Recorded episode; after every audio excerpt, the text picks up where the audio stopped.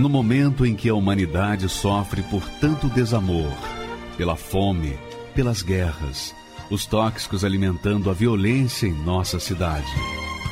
Esta emissora traz até você momentos de amor, paz e alegria, através de um programa feito com carinho para o seu coração.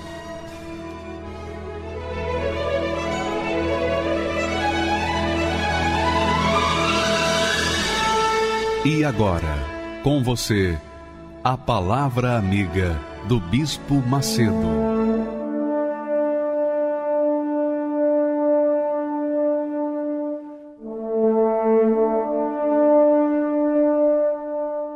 Olá, meus amigos, que Deus abençoe todos vocês.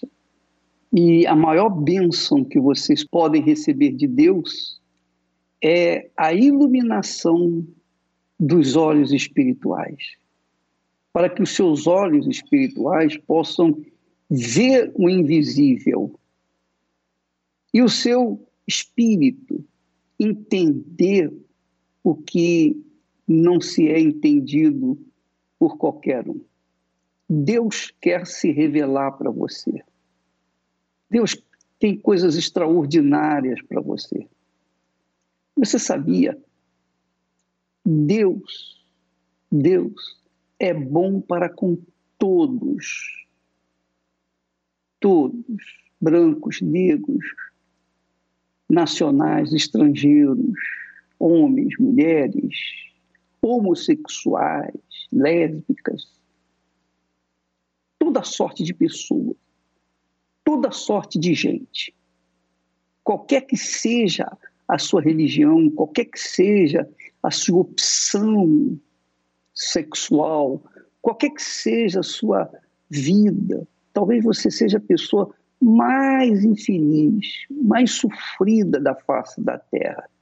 Deus quer para você o mesmo que Ele tem querido para mim, porque Ele é bom. Aliás, bom é pouco. Ele é excelente, ele é majestoso, grandioso. A sua misericórdia não tem fim, sua compaixão, sua paciência, sua tolerância para com todos, mas um detalhe, para com todos os que o invocam. Olha só o texto maravilhoso que nós escolhemos para você que está aí sofrendo, você que está achaçando desprezível, desprezado, rejeitado, problemático. Veja o que Deus fala para você. Porque eu bem sei os pensamentos que tenho a vosso respeito, diz o Senhor. Pensamentos de paz, não é pensamentos de julgamento, de vingança, de ódio, de tortura, não. Pensamentos de paz e não de mal, para vos dar o fim que esperais. Isso mesmo. Deus quer dar um fim a você que você espera, um fim feliz, para que você possa voltar à casa dos seus pais em paz e segurança. Então me invocareis e ireis e orareis a mim, e eu vos ouvirei, e buscar-me-eis e me achareis, quando me buscardes com todo o vosso coração. Deus está falando com você neste momento, minha amiga, meu amigo. Ele está falando com você. Não importa a sua religião, não interessa se você merece ou não merece a atenção dele mas ele está falando com você. E buscar-me-eis e me achareis. Me achareis quando me buscardes com todo o vosso coração. Quer dizer, com toda a sua força, de toda a sua alma, com todo o seu intelecto, o seu pensamento. Quando você o busca fissurado, eu quero, eu quero, eu quero te conhecer quando você vai fundo, com força, quando você mergulha nessa promessa de Deus, então você vai encontrar os braços do Altíssimo abrigando você. E o testemunho da Nayara mostra a grandeza de Deus para com aqueles que o invocam. Que não importa se merece ou se não merece. A Nayara não merecia nada. Mas olha só o que, que Deus fez na vida dela, porque um dia ela o invocou. Vamos assistir a história dela. Meu nome é Nayara Nebling, tenho 33 anos. Ah, os meus problemas começaram já na infância, numa tentativa de abuso na casa de uma coleguinha. Mais adiante, na adolescência, isso veio a se repetir novamente. A minha mãe sofreu um acidente onde ela caiu de 6 metros de altura e ficou debilitada em uma cama e sofria de pressão alta. E eu não conseguia compartilhar nada com ela, porque eu sabia que se eu compartilhasse alguma coisa, poderia levar ela a uma situação pior. Porque ela tinha pressão alta, já tinha tido convulsões por conta da pressão alta. Aí eu não compartilhava com ela. Compartilhei com minha irmã mais velha o acontecido, mas ela falou para mim que aquilo era natural e que eu iria me recuperar. Só que cada vez foi piorando. E eu sabia que eu não podia falar para ninguém, porque as pessoas envolvidas eram pessoas muito conhecidas. E se eu falasse para qualquer um, aquilo ia gerar uma bola de neve ia destruir a família num todo. E não era isso que eu queria. Mais adiante, na adolescência, isso veio a se repetir novamente, me levando a uma depressão, onde eu me automutilava eu perfurei a minha orelha, 10 furos em uma orelha, três na outra com um prego. E eu ficava fazendo pequenos cortes em mim, na área, nas áreas que ficavam cobertas, né? Na perna. Aí eu comecei fumando maconha, até o momento que a maconha já não era legal para mim. Aí eu quis conhecer a cocaína. Aí a cocaína foi onde eu me entreguei. Que ali parece que me anestesiava ali por um momento. Enquanto eu estava drogada, eu esquecia da tristeza, eu esquecia dos problemas. Mas depois que passava o efeito da droga, voltava tudo mil vezes pior. Aí me envolvi também com lança-perfume, tive dois princípios de overdose, tentei é, me distanciar das drogas por um tempo, mas eu não conseguia achar alegria longe delas. Porque eu achava que eu era feliz enquanto eu estava me drogando. Tanto que eu e meu esposo esperávamos ansiosamente pelo dia do pagamento e do vale dele, que era onde já ficava combinado. Eu descia no mercado buscar bebida e ele descia no, no ponto de tráfico para pegar droga pra gente. E a gente gastava o pagamento todinho ali. A gente se destruía. E na tentativa de parar, eu cheguei a procurar outras denominações, eu tentei vários lugares. E o único lugar que eu rejeitava era a Igreja Universal. Pelo fato da má fama, ladrões, o pessoal fazia lavagem cerebral, né? levava as pessoas a darem tudo o que tem o que não tem, mesmo não tendo nada eu queria distância para não ser roubada do que eu não tinha. Eu vi nas emissoras de televisão, em uma específica, eu vi reportagens, montagens, e aquilo ali foi o que a, a, a mídia, na época, né, muito forte, todo mundo acreditava no que aquela mídia mostrava. E eu não fui diferente. E eu acreditei em tudo que foi entrujado ali, né, por aquela mídia houve muita rejeição. Tinha obreiros que eu conhecia, inclusive na época, a, a minha sogra, a atual sogra, ela era obreira. Eu evitava a mesma calçada que ela para não ouvir o convite. Às vezes os obreiros vinham me fazer convite, eu tirava sarro, caçoava, como se eu estivesse muito bem. Né? Falava, ah, vocês são, vocês são ignorantes, estão sendo enganados. Eu ir lá, jamais. Eu não, eu não ponho meus pés lá, não. E eu cheguei até a pensar no absurdo de escrever um livro contra o Bispo Macedo. Não gostava dele, achava ele um ladrão, um charlatão. No último momento, assim, na última semana de vida da minha mãe, ela estava sedada no hospital. E ela quase não falava. E ela falou para mim, vai para a igreja. E na hora que ela falou, vai para a igreja, o primeiro lugar que eu lembrei foi o Universal. E, mas eu rejeitei, né? Eu falei, ai, tá bom, mãe, tá bom pra, para poder naquele momento ali, né, encerrar o assunto. Aí ela faleceu. Eu me afundei mais nas drogas, me afundei mais com os problemas, fui me entregando cada vez mais para essa depressão e, e fui me arrastando. Cheguei ao ponto de me separar do meu esposo, passar por uma situação que eu não sei nem mensurar quão ruim era. Eu preferia estar em qualquer lugar, menos onde eu estava naquele momento. Eu olhava as pessoas na rua, eu falava até um cachorro sarnento mais feliz que eu. Eu não tenho felicidade, eu não tenho nem motivação para viver. Pensava em, em tirar minha própria vida, pensei várias vezes.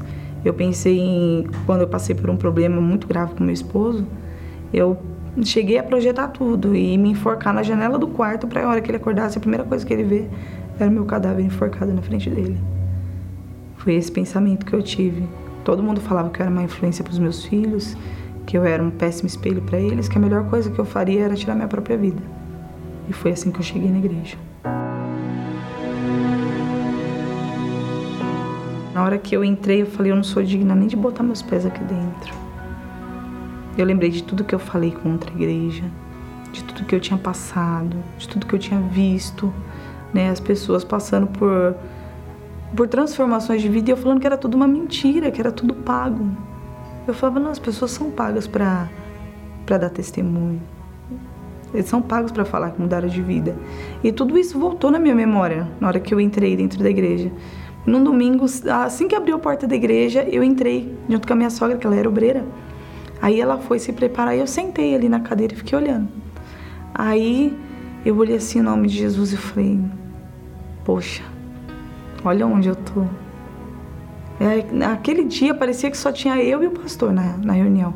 A igreja estava lotada, mas parece que ele estava falando comigo. Até minha sobrinha que estava junto comigo falou: Nossa, tia, parece que a reunião é para você. Eu falei: Então fica quietinho, deixa eu ouvir. E fiquei assim olhando para o pastor e ele falando: Poxa, até quando você vai sofrer? Até quando você vai resistir? Aí eu falei: Meu Deus, hoje eu entrego minha vida para o Senhor. Hoje eu não uso mais drogas. Hoje eu não vou mais beber, não vou mais fazer nada de errado. Eu vou me consertar diante de Ti. E o Senhor me ajuda, me molda.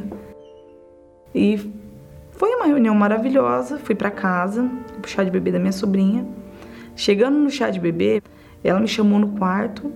Na hora que eu entrei no quarto, tinha cinco carreiras de cocaína esticada. Ela me entregou o canudo na minha mão e falou: A primeira é tua. Eu falei: Eu não quero. Ela falou: Você falando isso? Eu falei: Eu não quero. A minha vida não é mais minha. Aí ela olhou assim para mim sem entender nada, olhou para as outras meninas que estavam dentro do quarto. Aí eu peguei e falei assim: Dá licença que eu vou me retirar. Quando eu cheguei na igreja, eu já sabia que eu precisava do Espírito Santo. Aí eu comecei a ouvir constantemente as palavras do bispo que ele colocava no, no blog dele, né? Fui acompanhando, baixei algumas e fui ouvindo. Aí ele falava: Você não vai permanecer se você não receber o Espírito Santo. Não tem como. Eu não preciso receber o Espírito Santo, mas como que eu vou receber o Espírito Santo? Aí quando chegou num determinado momento, que foi aonde veio o jejum de Daniel, eu falei: É a minha oportunidade. Agora, ou, ou vai ou vai, porque Deus não tem essa de não vai, né? Então, vai. Aí me desliguei de tudo. Aí foi geral mesmo, me desliguei de tudo. Quando meu esposo ligava a televisão, eu botava o, o, fone de ouvido no celular e ia ver as coisas da igreja. Aí entrava, procurava sempre estar tá, tá movimentando a minha fé. Eu colocava a palavra amiga do bispo de manhã para me ouvir. Como eu relatei, eu baixei palavras no meu celular e ficava ouvindo, estava sempre acompanhando. Eu sentia alguma dificuldade espiritual, eu ia buscar a palavra amiga do bispo com referida àquele problema. Aí lá, baixava maus pensamentos, etc. Fui baixando, baixando, meu celular era lotado.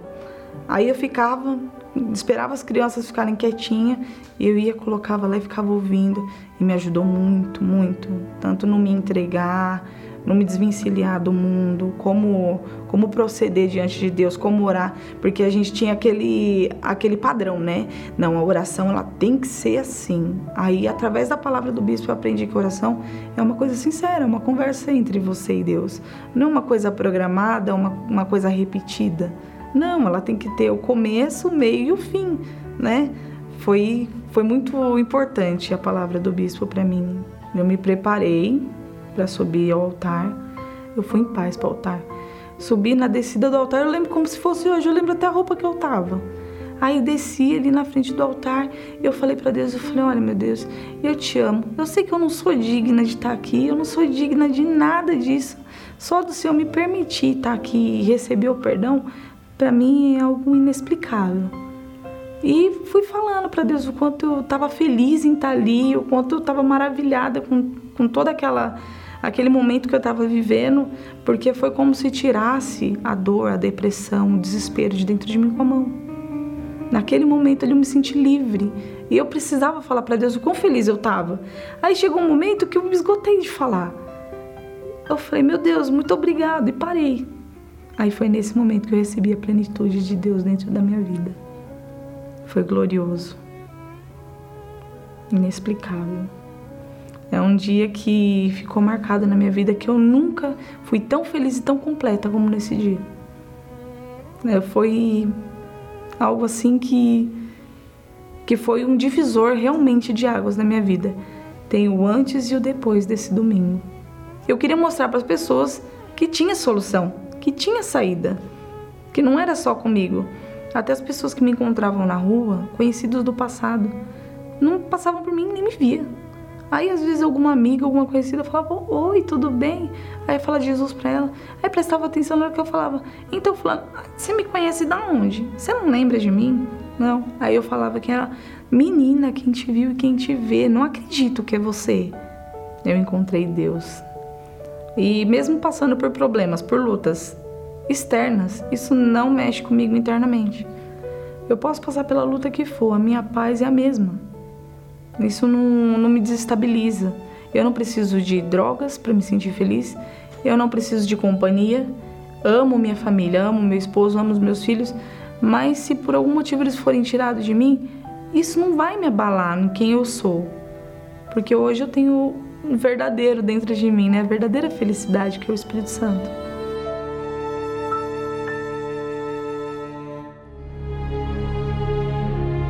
Como negar a transformação de caráter de quem recebeu a mente de Cristo? O natural dá lugar ao espiritual. O egoísta dá lugar à alma generosa. O inseguro a uma pessoa forte e convicta. O excluído dá lugar ao escolhido. Substitua os pensamentos deste mundo pelos pensamentos de Deus e verás a grande diferença. Jejum de Daniel 21 dias para ter a mente de Cristo. De 1 a 21 de agosto.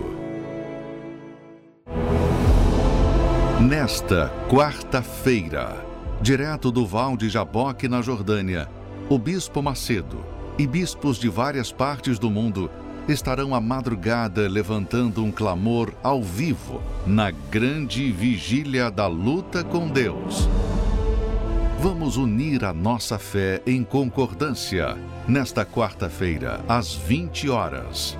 Participe presencialmente no Templo de Salomão ou em uma igreja universal do Reino de Deus.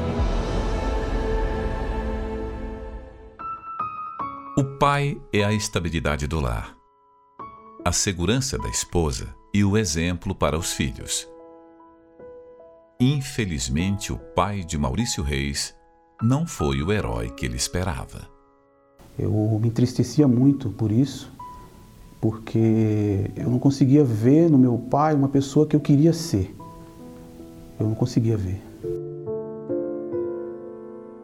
O meu pai, ele brigava muito com a minha mãe por conta do alcoolismo eu lembro de uma vez que estava chovendo e ele chegou e a porta estava trancada, ele começou a esmurrar a porta querendo entrar. Minha mãe falou que não ia abrir porque ele estava embriagado, para ele ficar lá fora. E eu vendo meu pai ali por baixo da porta, eu agachei e fiquei vendo ele sentado no chão, chorando, sabe? Aquilo foi, foi horrível. E eu acabei convencendo a minha mãe a abrir a porta. E ela abriu a porta e aí ele foi para cima dela e aí eu acabei indo também para cima dele a gente brigou. Machucou ela! Machucou ela igual me machuca! Eu cheguei algumas vezes, eu cheguei a experimentar o álcool. Cheguei a experimentar escondido o álcool para ver o gosto que tinha. Era até dele. A nossa situação financeira ficou bem crítica, né? Eu vendia papelão, eu catava ferro velho, ia vender. As roupas que eu usava era tudo doação de primos, doação de vizinhos. Eu ia no açougue buscar, buscar restos de ossos para minha mãe fazer pirão com farinha para a gente se alimentar. Então, é, essa distância do meu pai, esse sofrimento que, que, que, causou em mim com a separação, mais essa situação de miséria que a gente estava enfrentando, mais todos esses problemas que eu estava passando com é, depressão, é, desejo de, de me matar, vi um carro, queria me jogar na frente, visão de vulto, adição de vozes. Então, tudo isso é, despertou em mim uma raiva, uma tristeza muito grande.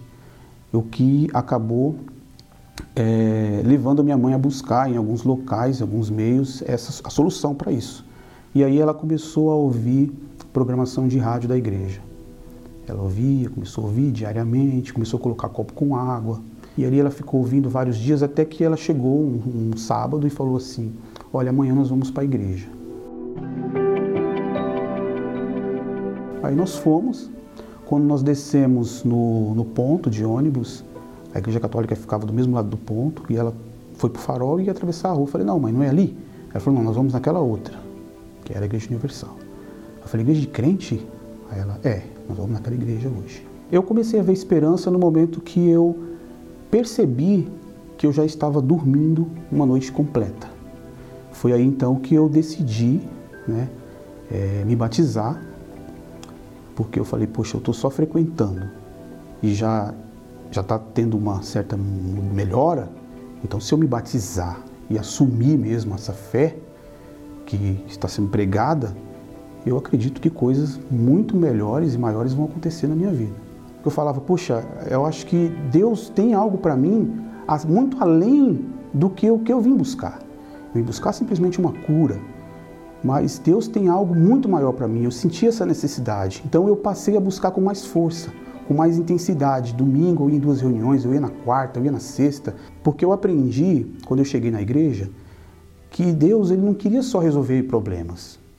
Ele não queria só me curar e me dar ali uma condição, um trabalho, um emprego. Ele não queria isso. Ele queria participar da minha vida. Ele queria entrar dentro de mim e fazer parte de mim. Então, quando eu descobri isso, eu passei a ter muita sede e buscar com toda a minha força. Foi quando aconteceu. Ah, mas quando isso aconteceu foi, foi maravilhoso demais. Eu me lembro que foi num sábado, uma reunião do grupo de jovem, uma reunião simples, uma cadeirinha de plástico no porão, quando eu ouvi a oração falando assim: pede o que você quiser. O que você quiser pedir, você quer um emprego? Pede um emprego. Você quer a cura? Pede a cura. E eu só conseguia pensar no reino de Deus. Eu só conseguia pensar na minha salvação. E foi o que eu pedi naquele momento. Eu falava, meu Deus, me salva. Porque eu, eu me sinto perdido. Se isso existe mesmo, então se manifeste agora aqui foi quando eu recebi o batismo com o Espírito Santo. Ah, esse dia foi, foi muito bom, porque eu lembro que eu fui inundado com uma paz, uma alegria incontrolável, assim que eu não conseguia conter. Eu saí dali rindo com todo mundo, eu queria falar de Jesus para todo mundo, eu queria é, é, externar aquilo que eu estava sentindo para as pessoas. Com palavras eu não estava conseguindo, mas é, aquela, aquela alegria imensa. Aí eu, eu, eu cheguei à conclusão de que agora eu estou pronto. Agora eu estou pronto para tudo. Para morrer, para viver, para crescer, para casar, para tudo. Agora eu, eu estou realizado. Agora eu consegui encontrar o que eu estava procurando. É como se o reino dos céus estivesse dentro de mim. Eu, eu estava vivendo aqui na terra, fisicamente, mas é como se dentro de mim eu já não pertencesse mais a esse mundo. É como se eu estivesse vivendo já no céu. Então ali eu tive de Deus uma certeza de que qualquer coisa que eu fosse fazer, qualquer coisa, ia dar certo. E eu conheci a minha esposa, né? Hoje nós estamos casados há 16 anos. Quando eu a conheci, o próprio Espírito Santo mostrou para mim, falou: é essa. Eu tive aquela certeza. E mesmo com, com essas mudanças que foram acontecendo na minha vida, de ter paz, de ver, é, de casar, ter uma família, é, de ver a minha vida financeira crescendo, ainda assim eu sentia é, que o meu pai não não havia mudança no meu pai, mesmo com tudo isso que estava acontecendo na minha vida, eu ganhando almas, outras pessoas, evangelizando outras pessoas com meu testemunho, foi quando é, o meu pai acabou ficando gravemente doente, né, por conta do, do alcoolismo. Ele adquiriu um câncer na garganta e, e ele ficou entre idas e vindas no hospital. E meu pai foi é, enviado para uma casa de, de recuperação para estar tá ali vivendo seus últimos dias. Né? E foi numa sexta-feira, eu fiz uma visita com meu irmão, meu pai, na sala onde ele estava, é, internado.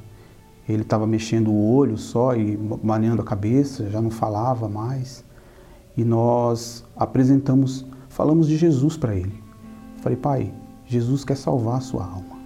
Não importa o que o senhor fez, não importa o, o, até agora, se o senhor não precisa se culpar por não ter sido um pai exemplar. Nós amamos o senhor. Então, o que, que eu queria, o que, que eu quero que o senhor, queria ver, que, queria perguntar para o senhor se o senhor aceita Jesus como seu único Senhor e Salvador. Aí ele balançou a cabeça, assim. Aceita? Perguntei de novo. Ele, senhor tem certeza? Só aceita? Aí ele firmou com os olhos e com a cabeça que aceitava. Naquele momento a gente fez uma oração, pedindo a Deus que perdoasse todos os seus pecados e que salvasse sua alma. Deu para ver nos olhos dele um brilho que quando a gente começou a falar não tinha. Ali eu me alegrei muito.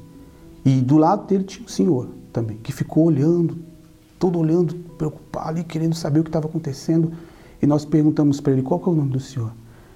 Ele não conseguia falar o nome. Aí eu falei, mesmo sem saber o nome, o senhor também quer essa oração? Aí ele quis. Aí nós fomos até ele, fizemos a mesma pergunta, a mesma oração. E ele aceitou. Depois eu descobri que o nome dele era Joaquim. Perguntei para a enfermeira, ela falou que era Joaquim. Aí nós fomos embora naquela sexta-feira. Na segunda-feira, na hora que eu fui, não estava próximo da hora do almoço, eu falei, eu não vou almoçar, eu vou lá visitar meu pai de novo. Porque eu sabia que estava chegando a hora dele, sabe? Quando eu cheguei lá na sala, no quarto onde ele, ele estava, eu só vi meu pai. O Joaquim já não estava. Aí eu perguntei para a enfermeira, cadê aquele senhor que estava aqui? Ah, o seu Joaquim nos deixou. Naquele momento eu me deu uma vontade muito grande de chorar, sabe? Mas de alegria. De alegria. Aí eu pedi licença, eu fui no banheiro e eu chorei, porque eu sabia que aquela alma estava salva. Falei, puxa, foi a última oportunidade que aquele homem teve na sexta-feira. Deus foi maravilhoso demais. Aí eu fui falar com meu pai e fui embora. Quando foi à tarde, nós recebemos a ligação de que ele tinha falecido. A mesma alegria que eu tive de ver o seu Joaquim é, partido com Jesus, eu tive com meu pai. Aí eu, eu falei, poxa vida, tá feito, Senhor. Era isso que o Senhor queria. Meu pai está contigo agora.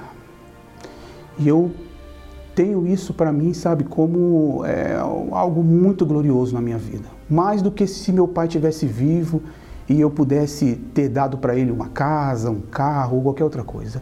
Isso acho que foi a coisa mais gloriosa que eu pude é, presenciar meu pai fazendo, que foi aceitar Jesus e ser salvo. Por isso que Deus me batizou com o Espírito Santo. Foi para salvar a alma do meu pai, a alma de quem, quem quer que seja. Porque isso não é um privilégio só do meu pai ou meu, ou, ou, mas isso está assim, está aberto a todos, está disponível a todos. Jesus disse: é, Estou à porta e bato. Se alguém abrir a porta, deixar eu entrar, eu vou entrar e cear. Então assim, ele está batendo nas portas.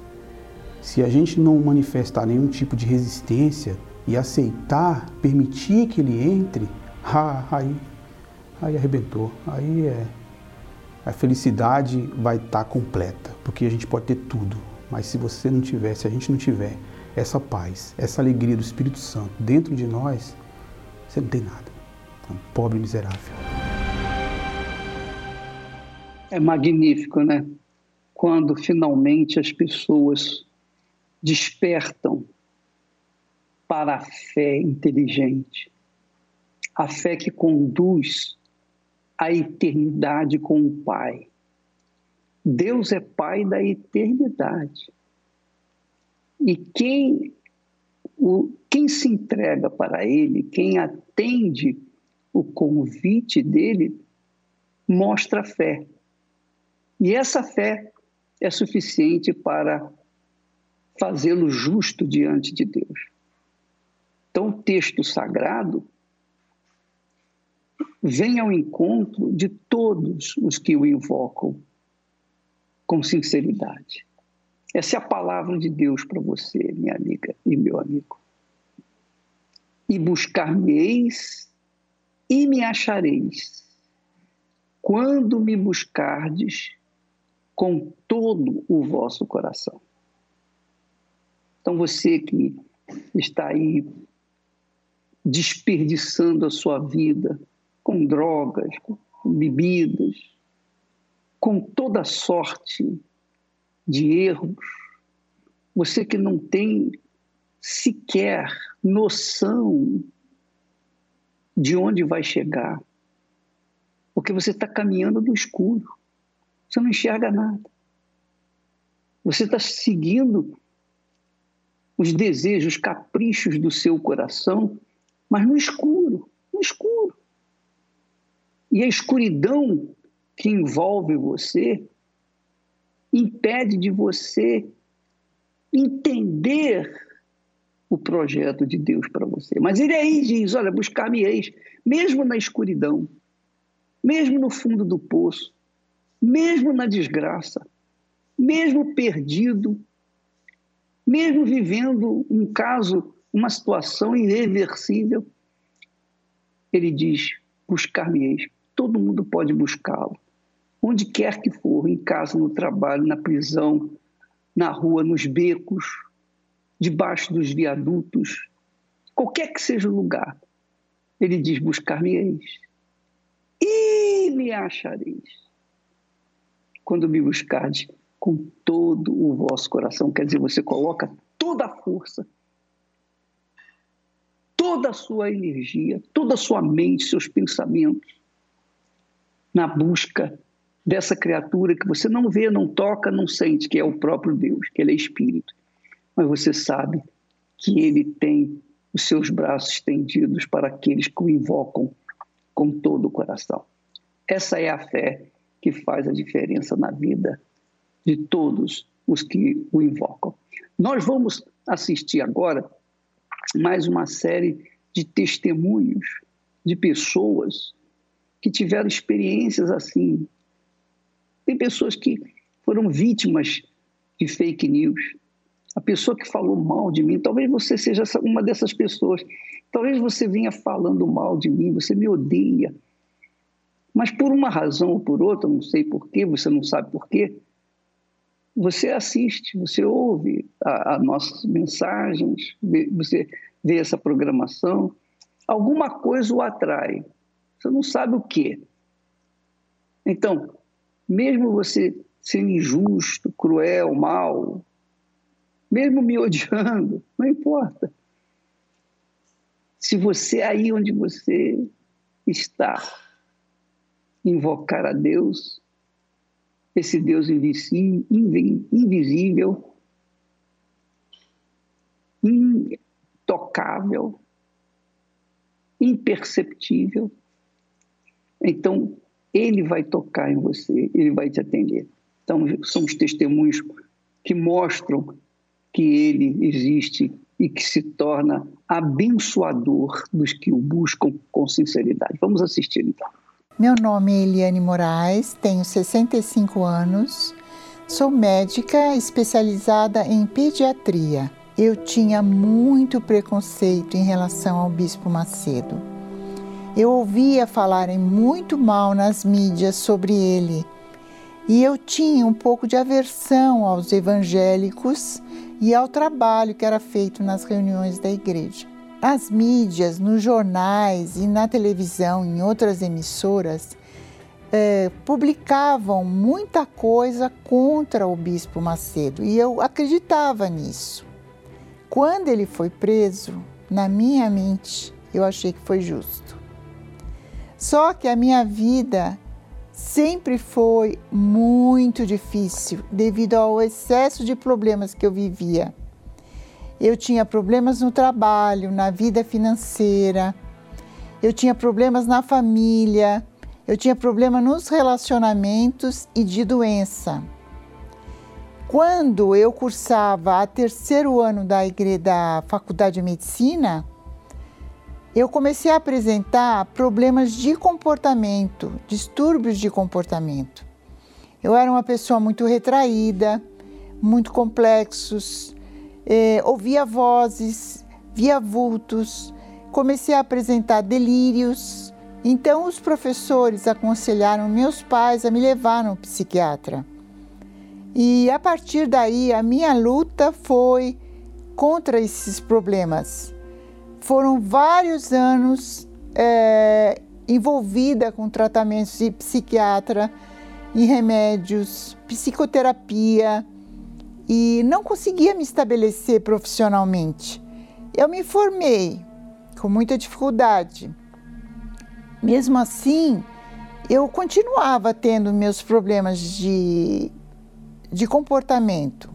Quando eu deixava de tomar os remédios, eu tinha os surtos. Tinha muita mania de perseguição, fumava muito e realmente é, foi muito difícil. Eu conheci um rapaz, eu me casei e tive uma filha.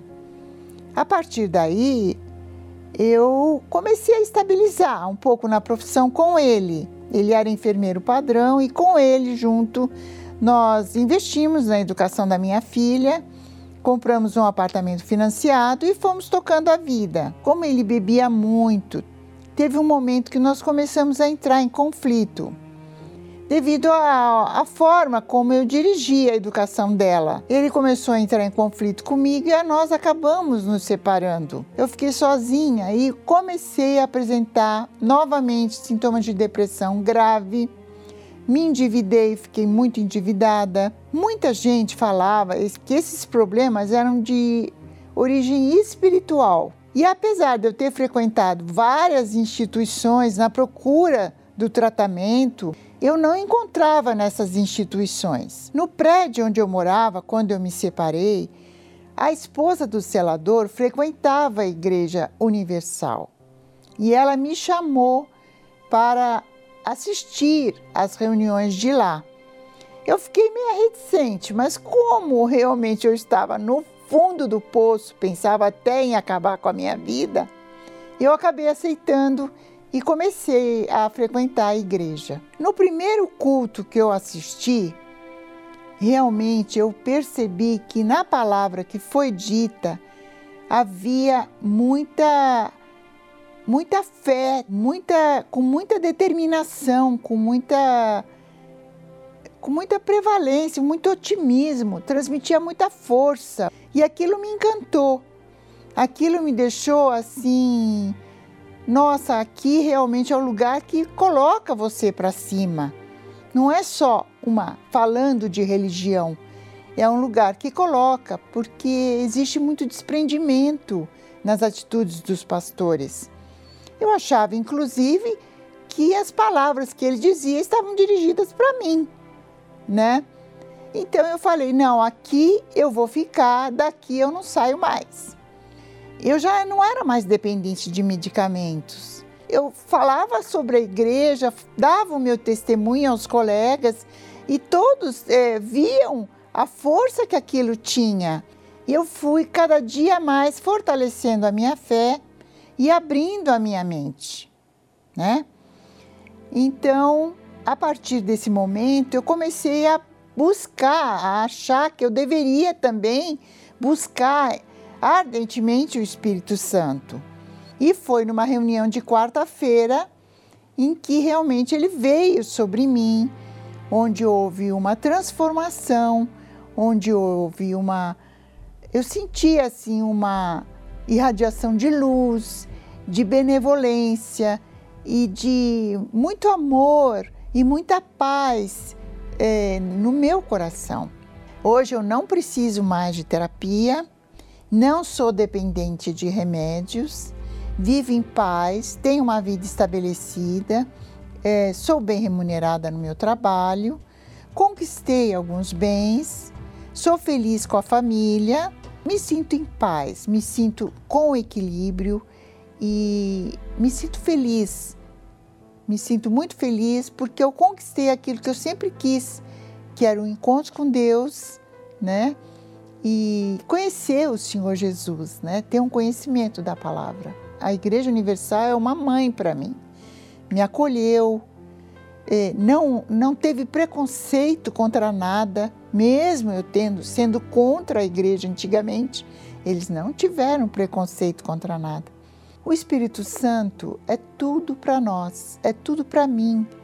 Ele dirige meus pensamentos, ele fortalece a minha vida, a minha, os meus passos, ele fortalece a minha fé, ele dá direção, ele dá proteção e ele me faz crer que eu vou ter a salvação quando eu partir daqui para outro mundo. Isso realmente para mim, o fato de eu saber que um dia estarei com ele, isso para mim é muito bom. Nesta quarta-feira, direto do Val de Jaboque, na Jordânia, o Bispo Macedo e bispos de várias partes do mundo estarão à madrugada levantando um clamor ao vivo na grande vigília da luta com Deus. Vamos unir a nossa fé em concordância nesta quarta-feira, às 20 horas. Participe presencialmente no Templo de Salomão ou em uma igreja universal do Reino de Deus.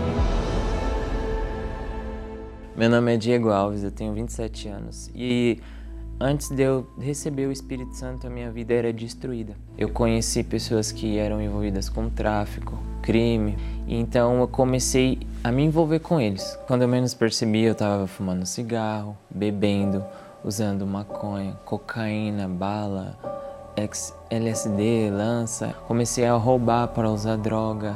Teve um momento que eu tentei matar o meu pai colocando cocaína na água dele, para ele ter ataque cardíaco, morreu, pegar todo o dinheiro.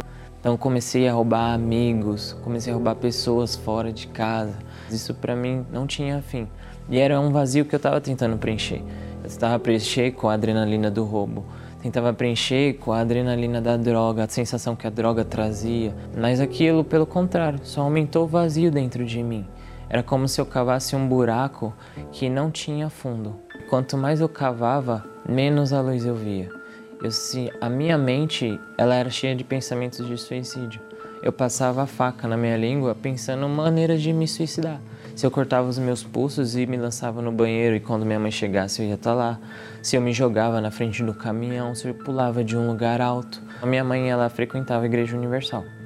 E ela me convidava diversas vezes, mas eu nunca aceitava porque eu passava madrugada fora de casa. E nesse dia eu aceitei com ela. Eu fui com ela numa quarta-feira, eu fui falei com o pastor e disse que iria me batizar. Aí no domingo eu voltei, me batizei. Ele falou comigo: Você tem certeza? Sabe que o batismo você tem que matar sua velha criatura, você tem que começar uma nova vida. Falei sim, e aí eu me batizei. O pastor falava do Espírito Santo da reunião de quarta-feira, ele falava do Espírito Santo, que a gente tinha que ter o Espírito Santo para mudar de vida, que o Espírito Santo ia fazer a gente uma nova criatura, que era o Espírito Santo que ia fazer eu permanecer na presença de Deus. E aí que vem o jejum de Daniel, ouvi falar do jejum de Daniel. E aí eu falei, mas como assim, pastor? Eu vou ficar 21 dias sem comer e beber água? Desse jeito eu vou morrer. Ele falou, não, não é isso. O jejum de Daniel é quando você se afasta de tudo que é secular. Você deixa tudo que é do mundo de lado para se aproximar das coisas de Deus. Eu falei, o que seria as coisas de Deus? Ele falou, você passa a jejuar, né? Você passa, a, se você for ver um filme, tem que ser algo que te acrescente na vida espiritual. Mas eu nem sabia o que era uma vida espiritual. Então ele me deu um livro que era o Espírito Santo. Ele falou: ó, esse livro vai te explicar o que é o Espírito Santo, os frutos que ele tem, os dons, o que ele faz na sua vida, o que você vai ter que fazer para receber. Falei: então tá bom. Ele falou: você vai ler ele e no final da semana você vai me dizer o que você entendeu. Falei: tudo bem. E aí nessa uma semana eu li esse livro. E eu fui descobrindo o que é o Espírito Santo. E cada oração, a partir daquele domingo, eu comecei a cobrar. Meu Deus, eu quero o seu Espírito, eu quero a chama abrasadora dentro de mim, eu quero a fonte de águas vivas. Eu passei a evangelizar, eu nem sabia o que era evangelizar. Comecei, se tinha lá o jornal, a Folha Universal, eu ia lá, colocava a mesinha em frente à igreja, evangelizava, chamava para vir na reunião. Eu dava o meu melhor. Eu não sabia o que era, mas eu estava lá, eu estava fazendo. E Deus via essa intenção em mim. Então no domingo eu fui, coloquei a minha melhor roupa, fui para a igreja e aí ele pregou que a gente tinha que buscar o reino de Deus e a sua justiça e as demais coisas seriam acrescentadas. Então no altar eu me entreguei, eu busquei, eu, eu me entreguei, eu me humilhei, eu coloquei a cabeça no chão, em cima do altar, eu me ajoelhei, eu me larguei no altar. Eu busquei muito pelo Espírito Santo e, e aquele vazio que estava dentro de mim, ele começou a ser preenchido. E eu comecei a ir sem parar. Eu fiquei rindo, rindo. E ele falou: O que aconteceu? Eu falei: Eu quero te abraçar, eu quero te abraçar. Eu não, não sei, mas eu estou feliz. Eu quero falar de Deus para as pessoas. E dali ele falou: Bem-vindo ao reino dos céus. E dali mudou minha vida. Eu saí dali diferente. Dali a minha vida depois do jejum de Daniel, a mente do Diego, que antes era suicídio, crime, droga, prostituição, começou a querer levar as pessoas que estavam no mesmo sofrimento que eu estava, as pessoas que um dia eu estava no tráfico, as pessoas que um dia eu levei a usar droga, eu queria levar elas para Deus. Porque foram 21 dias que eu vivi como se fossem os meus últimos. Eu queria evangelizar sem parar. Se Deus fosse uma pessoa, ele ia ficar abraçado comigo 24 horas por dia. Então eu queria levar a salvação até eles. E foi dali que tudo começou a mudar. Aí hoje os meus pais, eles moram juntos. A minha família tem prazer em estar junto. A gente se reúne para almoçar. Então, eu tenho um emprego abençoado, uma vida abençoada. Aquele menino que antes pensava em se suicidar, hoje tem vida em abundância para dar para as pessoas que não têm. Eu quero fazer elas conhecerem a Deus. O jejum de Daniel foi o gatilho para mim receber o Espírito Santo. Porque eu estava no automático e se eu não tivesse ouvido falar do jejum de Daniel antes daquela reunião, talvez eu nem teria recebido, porque eu não teria me dedicado, eu não teria me esforçado para deixar tudo do mundo, tudo que era distração. O jejum de Daniel me mostrou que eu tinha que me esvaziar para obter algo maior, que era algo que eu queria, que eu nem conhecia. A minha dica para quem vai iniciar o jejum de Daniel é viver cada dia como se fosse o último dia da sua vida. Se esforça, deixa tudo para trás e realmente vive como se fosse cada um o último dia, mas vive para agradar a Deus. Se eu soubesse que quem era o Espírito Santo e o que ele fazia na minha vida, na verdade, eu já tinha aceitado ele há muito tempo, teria buscado ele há muito tempo, acho que desde quando saí da barriga da minha mãe. Nesta quarta-feira, direto do Val de Jaboque, na Jordânia, o Bispo Macedo e bispos de várias partes do mundo estarão à madrugada levantando um clamor ao vivo na grande vigília da luta com Deus. Vamos unir a nossa fé em concordância nesta quarta-feira, às 20 horas. Participe presencialmente no Templo de Salomão ou em uma igreja universal do Reino de Deus. Tá aí. Você que quer receber o Espírito Santo, o Espírito Santo está esperando por você. Sabe aquela frase que diz assim: a fome com vontade de comer? Pois é, você é a fome com vontade de comer. E o Espírito Santo é a, aquilo que Deus quer te dar. Ele quer se entregar, ele quer viver dentro de você. Agora, é óbvio que ele não jamais vai chegar até o seu coração, a sua vida, encher o seu corpo com a presença dele, enquanto você não convidá-lo. É preciso que você o convide para que ele então venha entrar com a sua inteira permissão dentro do seu ser. Esse é o espírito que guiou Jesus e que guia aqueles que querem servir ao Senhor Jesus. Agora nós vamos falar com Deus e você é o nosso convidado para também falar com Ele aí mesmo onde você está, em nome do Senhor Jesus. Elevo os meus olhos para os montes, de onde me virá o socorro. Meu socorro vem do meu Senhor que criou os céus e a terra. Não deixará que o teu pé vacile. O Senhor é quem te guarda.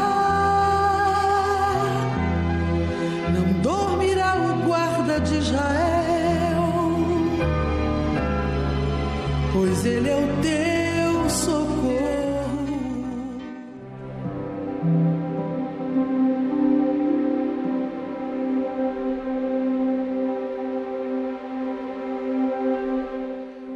Agora mesmo, esta pessoa decide fazer um desafio e colocar à prova a sua própria fé.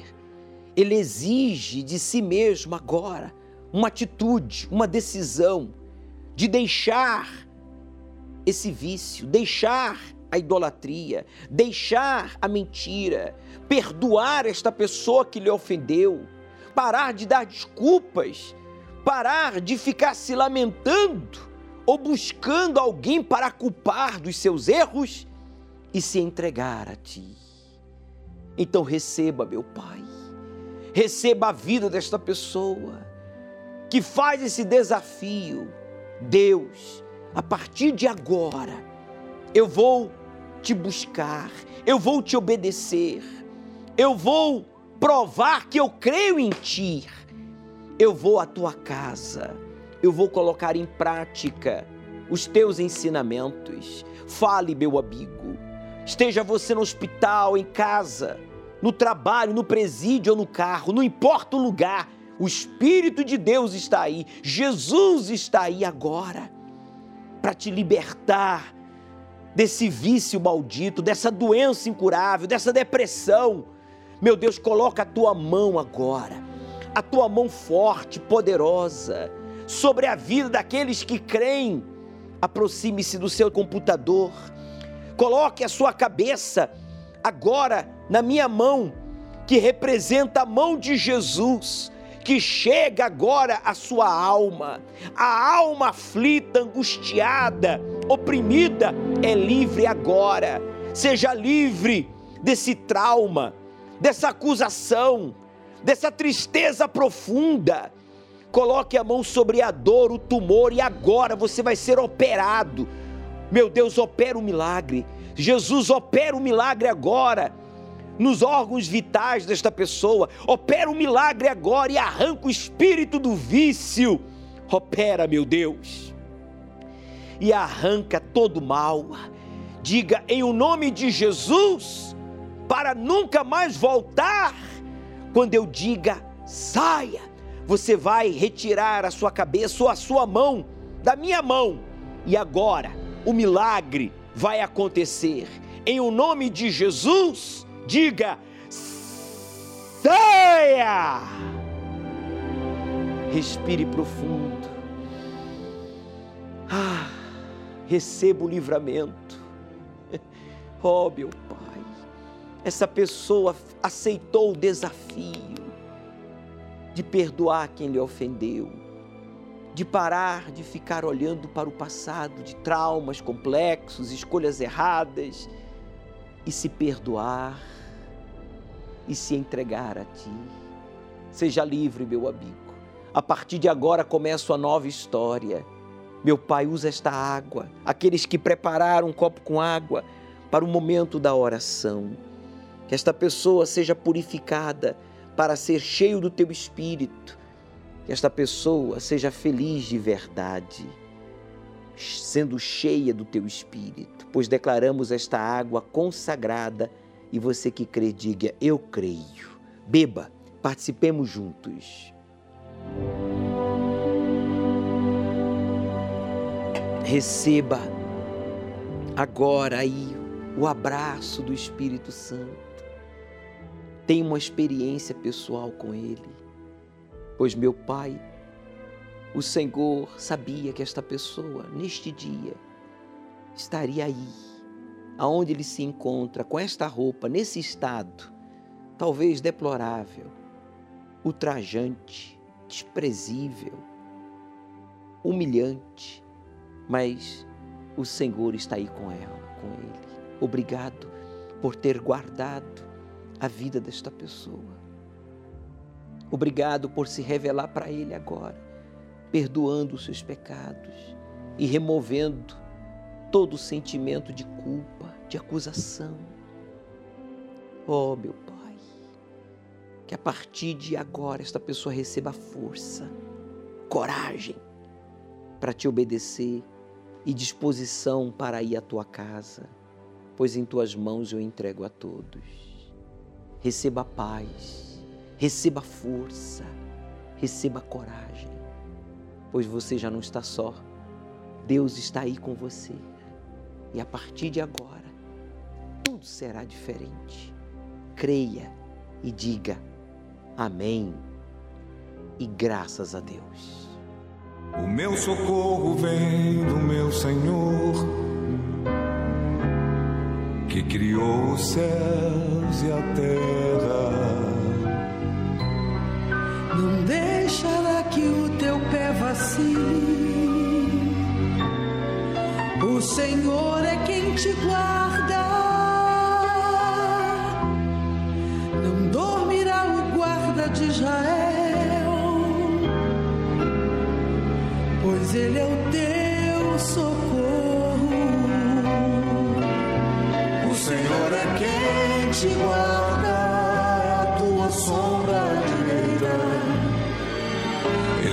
a tua alma, te protege contra o mal. Ele guarda a tua entrada e a tua saída. Desde agora para Por isso, meu amigo, tome a decisão de se batizar nas águas neste domingo, aqui no Templo de Salomão, ou em um templo da Universal. Logo a seguir, uma das nossas reuniões, você vai receber uma bata para ser batizado e sepultar o seu passado. Você vai se batizar em nome do Pai, do Filho e do Espírito Santo para a remissão de pecados. Para que então você, neste jejum de Daniel, seja cheio do Espírito Santo. Esse é o propósito do jejum. Que você venha se desintoxicar de informações seculares e focar nas coisas de Deus. E eu pergunto: em quem você se apoia? Há quem se apoie na sua esperteza, a exemplo de Jacó. Mas os transformados decidem se apoiar em Deus. Jacó aprendeu esta lição e nos deixou o seu testemunho para que os sinceros e humildes pudessem aprender o que não fazer e o que fazer para ser transformado. Jacó, ele assumiu o seu real estado e já não quis mais ser aquele homem fingido, dissimulado. Pela fé, Jacó, já próximo da sua morte, afirma o texto sagrado no livro de Hebreus, capítulo 11, ele abençoou cada um dos seus filhos, e os filhos de José, inclusive, e adorou encostado à ponta do seu cajado. Quer dizer, há dois detalhes que chamam a atenção. Primeiro, antes da morte, Jacó transferiu a bênção para a sua descendência, que é a família. E segundo, quando adorou encostado do seu cajado, apoiado né, no seu cajado, ele nunca mais se apoiou na sua articulação e sim no seu cajado. Ele nunca mais apoiou-se na, na sua capacidade ou esperteza, mas sim no cajado, que representa a fé, provando mais uma vez que o nascido de Deus vence o mundo e guarda a sua fé. Por isso, guarde a sua fé.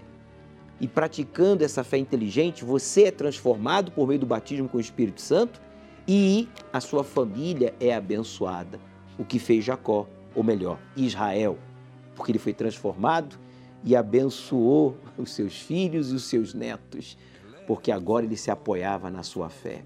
Pare de se apoiar em coisas, em pessoas e aprenda a se apoiar na fé, que está baseada na palavra de Deus. E você vai ter a mente de Cristo para ser cheio do Espírito Santo. E domingo às 18 horas estaremos juntos no estudo do Apocalipse. Chegue cedo, traga sua Bíblia, aceite o desafio de obedecer ao Deus vivo e Ele transformará a sua vida. Senhor é quem te guarda. Não dormirá o guarda de Israel, pois ele é o teu socorro. O Senhor é quem te guarda, é a tua sombra direita. Ele guarda a tua alma, te protege contra o mal. Nesta quarta-feira, direto do Val de Jaboque, na Jordânia, o Bispo Macedo e bispos de várias partes do mundo estarão à madrugada levantando um clamor ao vivo na grande vigília da luta com Deus. Vamos unir a nossa fé em concordância nesta quarta-feira, às 20 horas. Participe presencialmente no Templo de Salomão ou em uma igreja universal do Reino de Deus.